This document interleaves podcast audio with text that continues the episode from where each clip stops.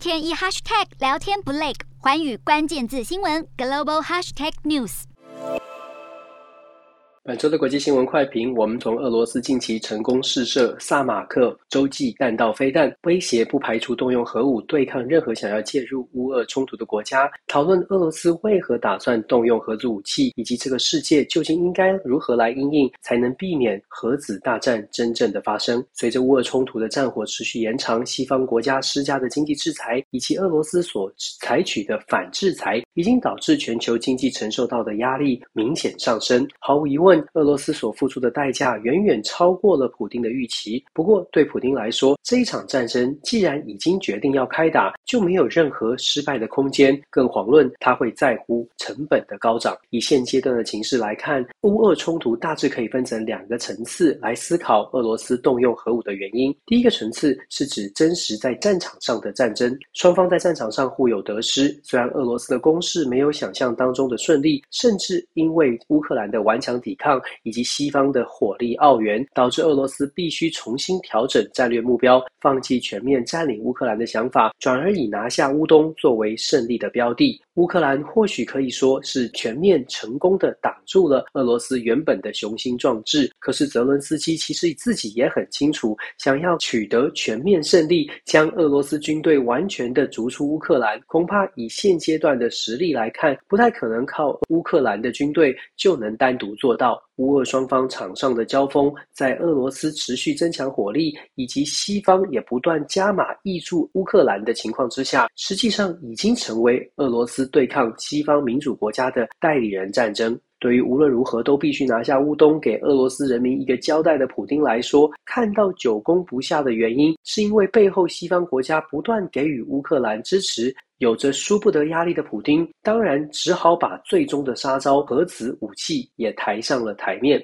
不过，普丁放出考虑会动用核子武器的风声，其实真的不单纯只是因为战场上遇到了僵局，在战场之外，第二层次的心理大战，恐怕才是俄罗斯喊出动用核子武器的关键原因。面对美国带领北约组织不断给予乌克兰武器的援助，俄罗斯必须想办法切断援助的力道，否则以自己的力量对抗多国的资源集结，普丁也很清楚，他恐怕难以保持长期的。的优势，透过媒体的报道，全世界都看见了俄罗斯军队在乌克兰境内造成的伤害，骇人听闻的景象，对许多北约国家来说，已经构成某种程度的心理威胁。因此，没有哪一个国家会愿意自己的国人与凶残的俄军进入到战争当中的真实交火。正因为如此，包括美国在内的北约三十个国家才会异口同声的强调，不愿意让战火烧出乌克兰，所以不会派出军队直接介入乌克兰的纷争，也不打算要开启全面性的战争。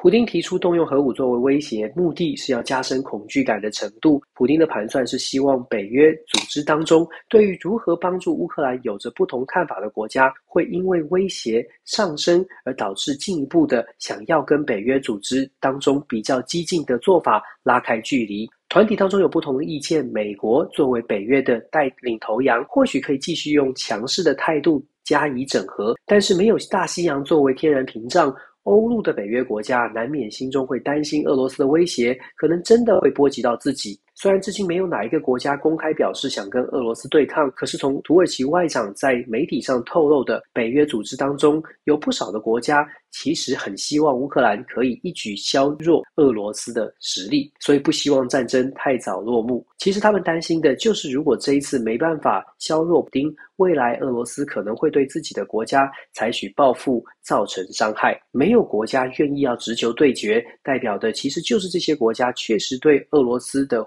核武威胁有所忌惮。普京究竟要不要使用核武？与其说普京真的想要跟西方国家两败俱伤，不如说普京想要逐步的瓦解西方联盟对乌克兰的支持体系。只要时间拉得越长，西方国家经济和军事上的援助投入的越多，各国国内财政的压力就会逐渐开始浮现。事实上，从战争开打至今，美国已经投入数百亿美金支持乌克兰，法国、德国整个北约组织也都在军事、经济，甚至是难民的接收上付出了相当大的代价。根据一份最新跨国界的民调显示，全球民主国家当中的国民已经有超过半数，百分之六十一的民众开始担心，如果乌俄战争持续进行，会不会导致经济的援助对自己的国家造成严重的冲击？解读普丁的核武威胁，如果真的想要加以压制，西方民主国家恐怕不只要团结，还需要愿意认真了解俄罗斯的说法，才可能真的找到解方。乌俄冲突成为持久战，没人知道西方国家和俄罗斯的普丁究竟谁能够撑得比较久。可是可以确定的是，